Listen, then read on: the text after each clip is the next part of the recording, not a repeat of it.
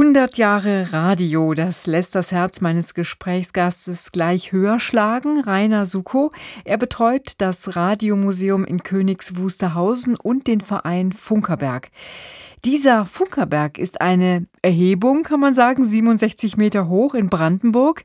Hier startet die deutsche Rundfunkgeschichte, denn von hier aus wird ab 1920 gesendet. Nach dem Zweiten Weltkrieg wird es die Funkzentrale der DDR.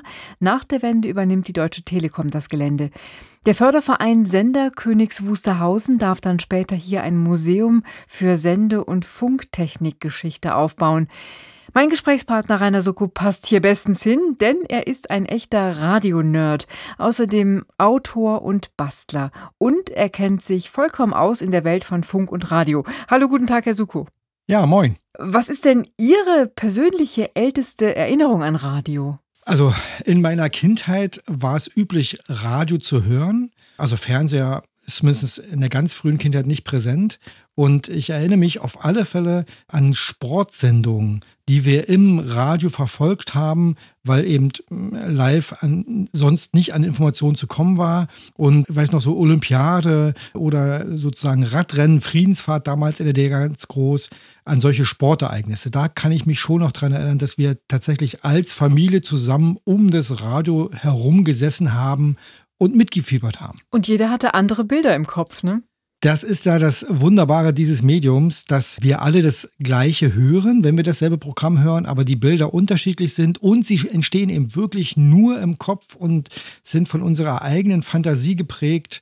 Und äh, kein anderes Medium kann das. Sie haben ja ein Buch veröffentlicht, das heißt ganz einfach Radiogeschichten aus 100 Jahren Rundfunk. Jetzt hätten wir natürlich wahnsinnig gerne eine von Ihren schönen Geschichten mal ganz kurz erzählt. Äh, die erste Radiosendung aus Königs Wusterhausen im Dezember 1920, das legendäre Weihnachtskonzert, das kennen ganz viele. Aber dass Erich Schwarzkopf der erste Rundfunksprecher dadurch wurde. Das haben eben viele nicht auf dem Schirm, weil er eben auch als Name so nicht bekannt ist. Und wie kam das eigentlich? Erich Schwarzkopf war eigentlich Techniker sozusagen auf der Sendestelle und war eigentlich dafür verantwortlich, diese Wirtschafts- und Börsennachrichten, die damals per Funk verbreitet wurde, also sozusagen DPA auf Kurzwelle, das war seine Verantwortung, diese Sendung zu machen. Und äh, als es dann losging mit den Sendeversuchen im Frühjahr 1920, da brauchte man ja auch jemanden, der am Mikrofon das Mikrofon war damals übrigens eine Telefonsprechkapsel.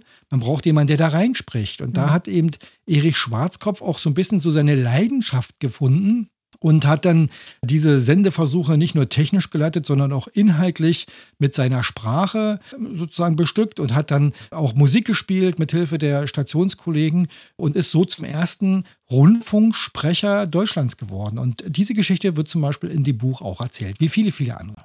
Die Technik, mit der man damals gearbeitet hat, heißt Lichtbogensender. Und so einen haben Sie mit Kollegen nachgebaut. Was braucht man denn überhaupt, um zu funken? Der Lichtbogensender, das war die Technologie von 1920 aus Königs Wusterhausen.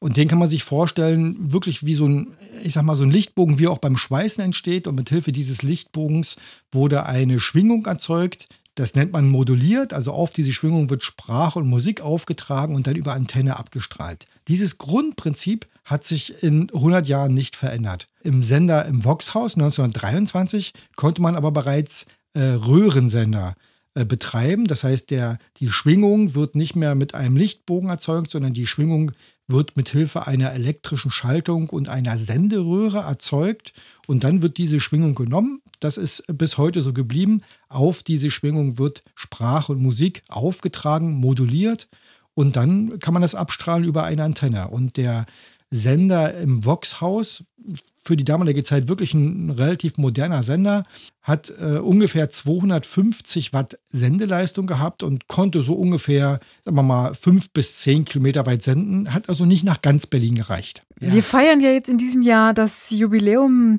die erste offizielle Radiosendung vom 29. Oktober 1923. Was genau gab es denn da eigentlich im Radio zu hören? Man hört immer nur diesen einen Satz, aber es gab bestimmt noch mehr, ne?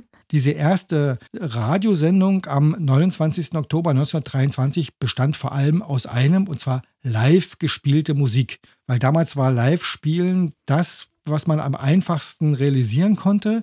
Es gab noch keine qualitativ hochwertigen Wiedergaben. Es gab so die Shellac-Platte bzw. das Grammophon. Wer ein Grammophon kennt, weiß, das klingt schon an sich nicht so besonders gut. Dann noch die bescheidenen Mikrofonmöglichkeiten der damaligen Zeit. Also hat man vor allem Musik gespielt und damals eben auch der unterhaltende Charakter war eben auch vor allem war es klassische Musik, die am Anfang gespielt wurde. Also vor allem für eine Klassiksendung ganz wichtig. Wie ist die Klangqualität? Welche Frequenzen kommen denn besonders gut durch? Die ersten Mikrofone waren ja Sprechkapseln eines Telefons. Und die hatten vor allem das Problem oder die Herausforderung, sagen wir mal, dass bestimmte Resonanzen entstehen. Das heißt, bestimmte Töne werden lauter übertragen als andere. Und dadurch ergeben sich klangliche Verfälschungen. Und so war es zum Beispiel möglich, dass man ein Blasinstrument zum Beispiel, ne, eine Klarinette oder ein Oboe oder sowas, dass diese Töne werden ganz gut übertragen, weil sie relativ sauber sind. Aber eine Geige ist relativ schwierig, weil eine Geige sehr, sehr viele Obertöne hat. Und die mhm. darzustellen, das war dann eigentlich erst, so sagen wir mal, ab 1925 ungefähr wirklich gut möglich. Da kam das sogenannte Kohlekörnermikrofon in den Rundfunk. Und seitdem war es gut möglich, auch umfangreiche, große Konzerte klanglich ganz hervorragend zu übertragen. Etwas geholfen haben sich die damaligen Techniker aber trotzdem. Sie haben diese Telefonkapsel modifiziert, umgebaut, sodass eben vor allem diese Eigenresonanzen äh, verschwunden sind, sodass man davon ausgehen kann, dass etwa ab, sagen wir mal, ab 1923 zumindest das klanglich eigentlich so klang, wie wir heute ein Telefonat führen. Also so ungefähr war die Klangqualität. Seitdem hat sich ja noch eine Menge getan. Werfen wir doch noch einen Blick in die Zukunft des Radios, Herr Soko. Wie sieht die Ihrer Meinung nach aus? Die Faszination, die eine akustisch erzählte Geschichte hat, die Faszination äh, des, ich weiß nicht, was als nächstes kommt, der Überraschung, diese Faszination kann nur Audio äh, liefern, ohne Bilder vorherzubestimmen. Und von der denke ich, egal wie die Geschichten, egal wie die Musik transportiert werden, Audio wird eine Zukunft haben, ob das jetzt über, übertragen über eine Antenne, terrestrisch, Radio klassisch ist oder ob das vielleicht übers Internet ist. Da bin ich sozusagen tolerant. Wichtig ist, Audio wird immer eine Zukunft haben und erzählte Geschichten erzeugen Bilder im Kopf und diese Faszination, die bleibt einfach. Rainer Sucko, er betreut das Radiomuseum in Königs Wusterhausen, leitet den Verein Funkerberg, ist Autor und Bastler und einfach ein echter Radionerd. Über sein Museum und über das Radio an sich habe ich mich mit ihm unterhalten. Vielen Dank für das Gespräch. Ja, danke, dass ich äh, Ihnen erzählen durfte.